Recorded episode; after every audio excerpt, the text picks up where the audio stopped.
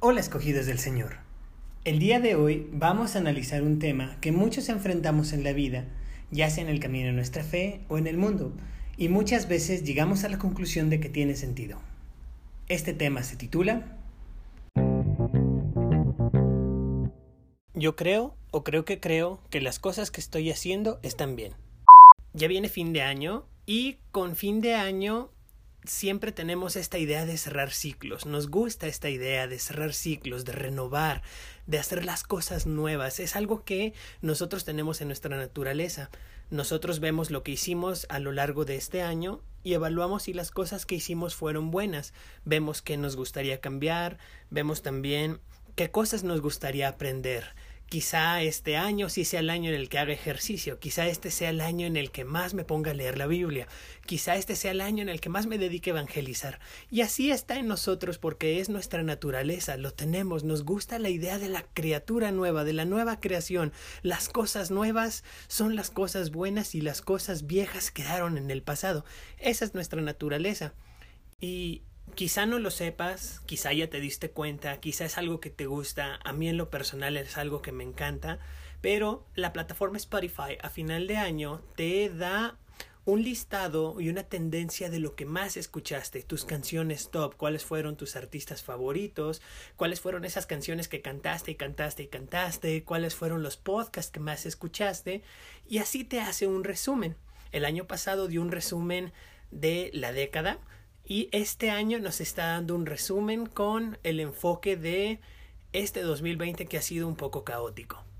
Y yo esperaba con ansias este resumen porque yo dije, y, y según yo pensaba, que todo mi 2020 iba a estar enfocado a Dios que la mayor parte de las canciones que yo iba a escuchar iban a ser alabanzas, adoraciones, que iba a escuchar podcast cristianos 24/7 y yo sabía que mi resumen iba a tener así.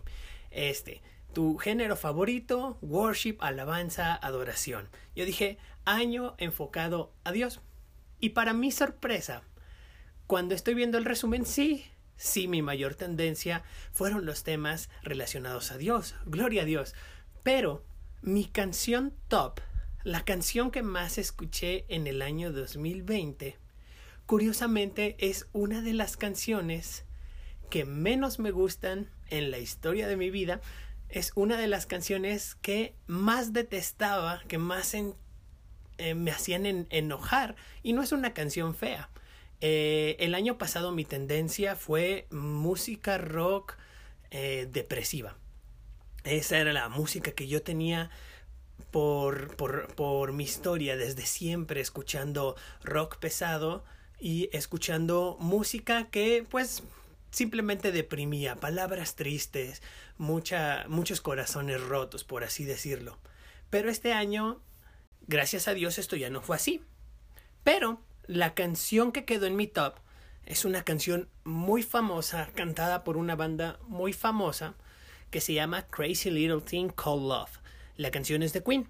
No obstante, en mi top la canción está cantada por Michael Bublé. Y Michael Bublé me gusta por el estilo soft que tiene de, de música. Por eso estaba en mis listas, porque me gusta a veces ponerlo cuando estoy comiendo o manejando, es música tranquila. Pero bien, ¿por qué no me gustaba esta canción de Crazy Little Thing Called Love? Si la canción en sí es bonita, si bien es una canción mundana y podríamos decir que está enfocada hacia eh, el amor entre personas, pues la canción no dice cosas tan malas, simplemente dice que hay una cosa muy pequeña llamada amor y que no la puede manejar, que no está listo para manejarla y que es una cosa muy loca que se llama amor. De hecho, la canción tiene como como coro decir tengo que estar tranquilo, relajarme, ir a dar una vuelta, sentarme hasta que esté preparado para ello. Y bien, esta fue la canción top y dije, ay, qué triste, no fui 100% dedicado a Dios. Pero tampoco estuvo tan mal. Y ya. Y un día, escuchando una prédica, cuando estoy en medio de la prédica, me interrumpe un comercial de unas papas fritas que traen como fondo esta canción de Crazy Little Thing Called Love. Y en ese momento me llega la pedrada y entendí por qué la canción fue la canción top de mi resumen de Spotify. Porque esa canción fue la canción que más escuché a pesar de que no me gustaba. Porque esa canción que dice cosas bonitas no me gustaba. Y tiene que ver con muchísimas cosas que me gustaría como darles un orden, pero pero para ser sinceros tiene que ver con su título, con las dos palabras que dice, crazy, loco, y love, amor. Y eso es algo que tengo que aprender en mi relación con Dios. Y para esto me acuerdo de Apocalipsis capítulo 2 y capítulo 3, donde la revelación nos dice, a través del mensaje que les da a las siete iglesias, nos dice, siete veces nos dice Dios, conozco tus obras. Así abre con todas las iglesias, les dice, conozco tus obras. Y efectivamente Dios conoce nuestro interior, conoce nuestro corazón, conoce nuestra mente y nuestro espíritu, y Él conoce que nuestro top no es alabar a Dios. Él sabe que nuestro top es alabar al hombre, alabarnos a nosotros mismos, alabar a la novia, alabar a los amigos, alabar a la fiesta, a la música, a la comida, al trabajo y a todas esas cosas que nosotros no le eh, no dejamos que se, se vayan de nuestra mente y por lo tanto no le damos cabida a Dios. Y entonces no sentimos esta cosa loca llamada amor por Dios, sino que sentimos cosa loca llamada amor por nuestras vidas y por el mundo. Cuando vemos el mensaje que le da a las siete iglesias, también les da siete instrucciones, una a cada una de las iglesias, para reforzar su fe y su relación con Dios, para reforzar su camino, para recordarles quién es Dios. Nos dice haz las obras que hacías antes. Este es el recordatorio cuando dejamos de trabajar para el Señor, cuando dejamos de hacer las cosas por esa cosa loca llamada amor hacia Dios. También nos dice, sé fiel hasta la muerte y nuestra fidelidad flaquea en cuanto se acaba la prédica. Nuestra fidelidad flaquea en cuanto vienen las pruebas, nuestra fidelidad flaquea en cuanto no salen las cosas como yo esperaba, en cuanto mi confianza por Dios disminuye porque la quiero entender. Nos dice también arrepiéntete. Y sí, tenemos que arrepentirnos de todas las cosas que sabemos que hacemos mal. También nos dice, viene el juicio, guarda la fe. Nos dice, se acerca, se aproxima. Cristo llegó con el Evangelio diciendo, Arrepiéntanse que el reino de Dios está cerca. Viene el juicio, viene el reino de Dios. Tenemos que guardar la fe, la fe por nuestro Dios. También nos dice otra vez, arrepiéntete, afirma lo que queda. Afirma lo que tienes. Lo que tienes para Dios es bueno. Dios nos ama como somos. Pero lo que tenemos para Dios es muy bueno, es nuestra base. Y por eso nos dice siete veces, conozco tus obras. Afirma lo que queda. Obviamente lo bueno nos dice también guarda la fe. La fe la tenemos que guardar porque ese es nuestro modo de conocer a Dios, de hablar con Él, de tener una relación con Él. Nosotros esperamos y sabemos que nuestra esperanza no puede ser cortada. Y por último nos dice que seamos celosos y nos arrepintamos. Que seamos celosos, podríamos decir, en temas como los celos de amor, pues no, tenemos que ser celosos de nosotros con nosotros para el tema, me estoy guardando para Dios, estoy haciendo las cosas conforme la ley de Dios, conforme Dios quiere que haga las cosas o le estoy siendo infiel conmigo. Tenemos que ser celosos, tenemos que tener celo por este amor de Dios, por estas grandes cosas que Él hace. Y este fue el primer chispazo que me vienen a entender porque me dijo, tu top es el mundo independientemente de la canción, independientemente del artista y de otras cosas que vienen también, me dice, tu top no es Dios, tu top es el mundo, y así eres, conozco tus obras. Pero eso no significa que te haya olvidado. Si leemos el Evangelio de Lucas, capítulo 9, versículo 62, Jesús mismo nos dice, ninguno que poniendo su mano en el arado mira hacia atrás es apto para el reino de Dios. Y esto es fuerte. A veces lo entendemos como como seríamos nosotros. Ah, si no soy apto entonces, pues Jesús no me quiere. Y la verdad es que no, sino que nos da la recomendación de no mirar atrás. Si nosotros vemos el, el contexto, vemos que cuando se hace el arado, si uno voltea para atrás, desvía el camino para tratar de alinear el camino que ya está trazado. Entonces, si nosotros tenemos un objetivo de ir de un punto a otro punto, una vez que tomamos como punto fijo nuestra meta, tenemos que tomar el arado, trabajar y caminar directo hacia el punto que tenemos como objetivo. Pero si volteamos atrás, nos vamos a desviar un poco y vamos a tratar de corregir el camino. Y si volvemos a mirar atrás, vamos a ver que lo hicimos chueco y vamos a tratar de corregir el camino. Y así, haciendo un arado inconsistente. Un arado que si viéramos la recta, no sería recta, sino un zigzag y por lo tanto incluso más largo que lo que estaba predestinado a ser, que el propósito que tenía. Pero esto no es condenativo.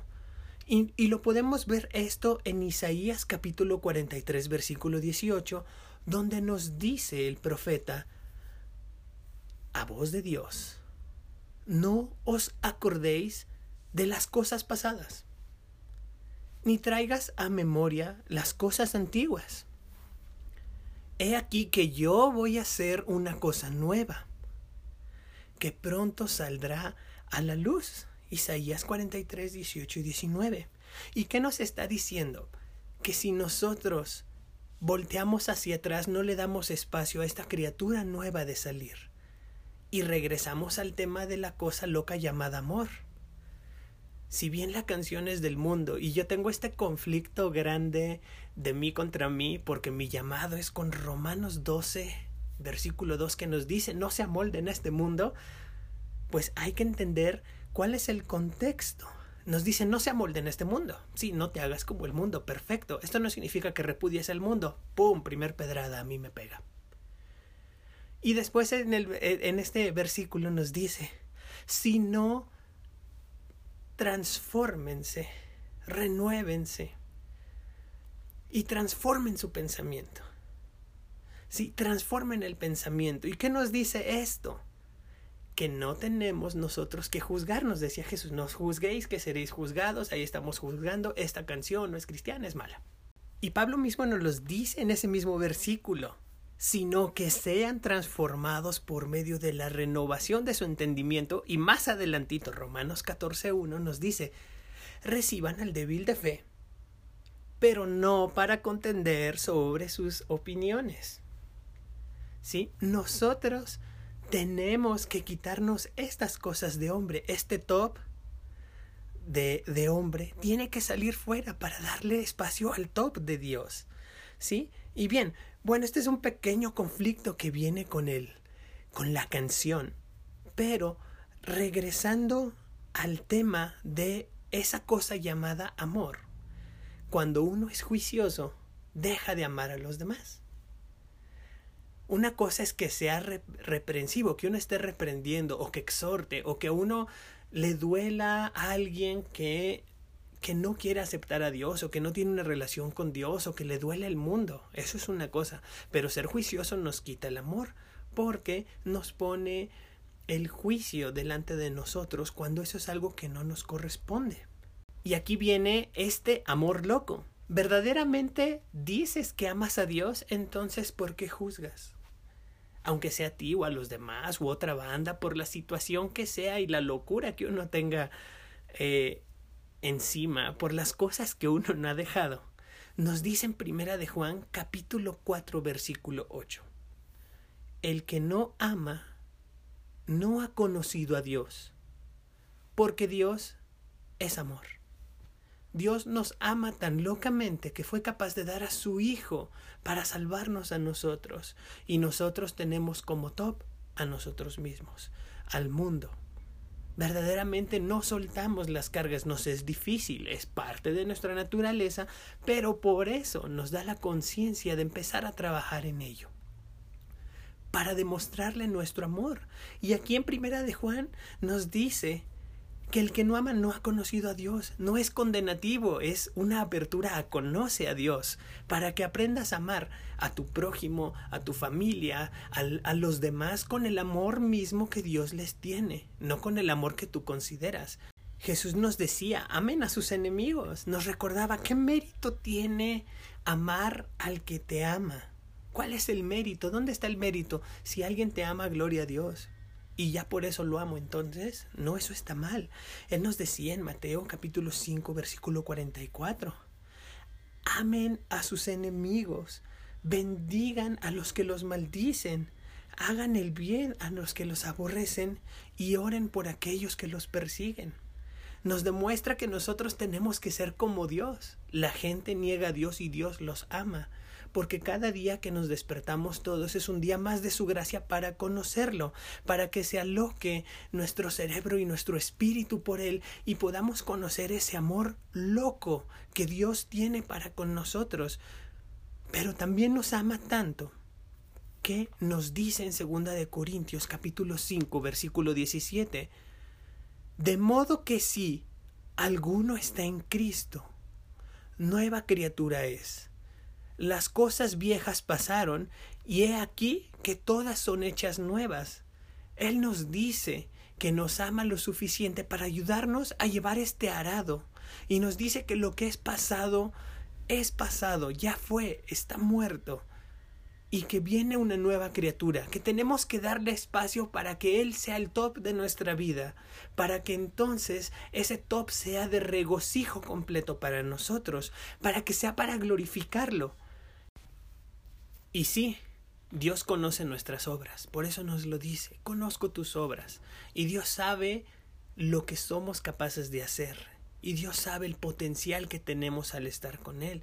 Nos dice en Filipenses, todo lo puedo. Y continúa, en Cristo que me fortalece. Todo lo puedo en Cristo que me fortalece. Dios nos ama tanto, de una manera tan loca, tan extraña, tan maravillosa, tan hermosa, que no solo nos dice que nos conoce, sino que nos dice que nos arrepintamos, sino que nos invita también a que estemos con Él, a que lo sigamos, a que confiemos en su camino y no en nuestro camino, que confiemos en sus pensamientos, porque Dios no piensa como nosotros pensamos. Porque sus pensamientos son más altos porque sus caminos son más altos. Por eso nosotros tenemos que tener este amor loco por Dios, así como Él lo tiene por nosotros. Por eso tenemos que hacer que Dios sea nuestro top, que Jesús sea nuestro top, que el Espíritu Santo sea nuestro top. Porque Él nos ama de una manera tan grande, tan incondicional, tan fuerte, tan hermosa, que nos dio su palabra llena de promesas y llena de mensajes para que nosotros veamos qué tanto nos ama, porque Dios nos acepta como somos. Con Dios yo soy aceptado. Con Dios yo estoy seguro. Con Dios yo soy importante. Gracias Señor porque tú nos permites conocer tu palabra, porque siempre nos dices que nosotros somos tus hijos amados, que tienes complacencia en nosotros y que tú quisieras vernos florecer y dar fruto del modo en el que nosotros estamos destinados. Gracias por ser nuestro amigo, por recordarnos que las cosas que hacemos no son las mejores cosas. Gracias Señor por hacerme uno contigo por darme de tu espíritu, por llamarme, por escogerme, Señor. Gracias por redimirme y perdonarme, Señor. Gracias por liberarme de toda la condenación que yo merecía, Señor. Y por recordarme que yo no tengo que condenar a nadie más. Gracias por hacerme ciudadano de tu reino, Señor. Gracias por hacerme tu heredero. Gracias por decirme que el mal no me puede tocar, porque yo soy tu hijo y nací de ti. Gracias por darme confianza en ti, Señor. por hacerme confiar completamente en ti, Señor. Y te pido que me enseñes todas esas veces que dejo de confiar en ti, Señor. Gracias por completar las obras buenas que tú tienes para nosotros, Señor. Por seguir estas obras que tú quieres que nosotros hagamos en tu nombre, para tu gloria, Señor, y para nuestro bien. Gracias, Señor, por señalarnos para llevar fruto, por hacernos tu templo, Señor, por hacernos tu obra, Señor. Gracias por fortalecerme en todos los momentos de debilidad, Señor.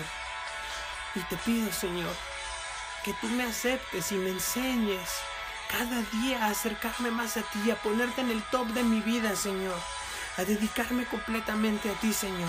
Permíteme acercarme a ti, Señor. Permíteme, Señor, conocerte más, Señor. Te doy gracias, Señor, porque estas palabras que tú das no son palabras de hombre, porque utilizas instrumentos para hacerme llegar un mensaje a mí, Señor, que es para mi bien, por tu amor y por tu grandeza, Señor. Y te pido, Señor, que abras tus brazos, porque yo voy corriendo a ti, Señor. Yo voy corriendo a tu regazo, Señor, porque quiero dejar todo el mundo a tus pies y poder estar contigo, Señor.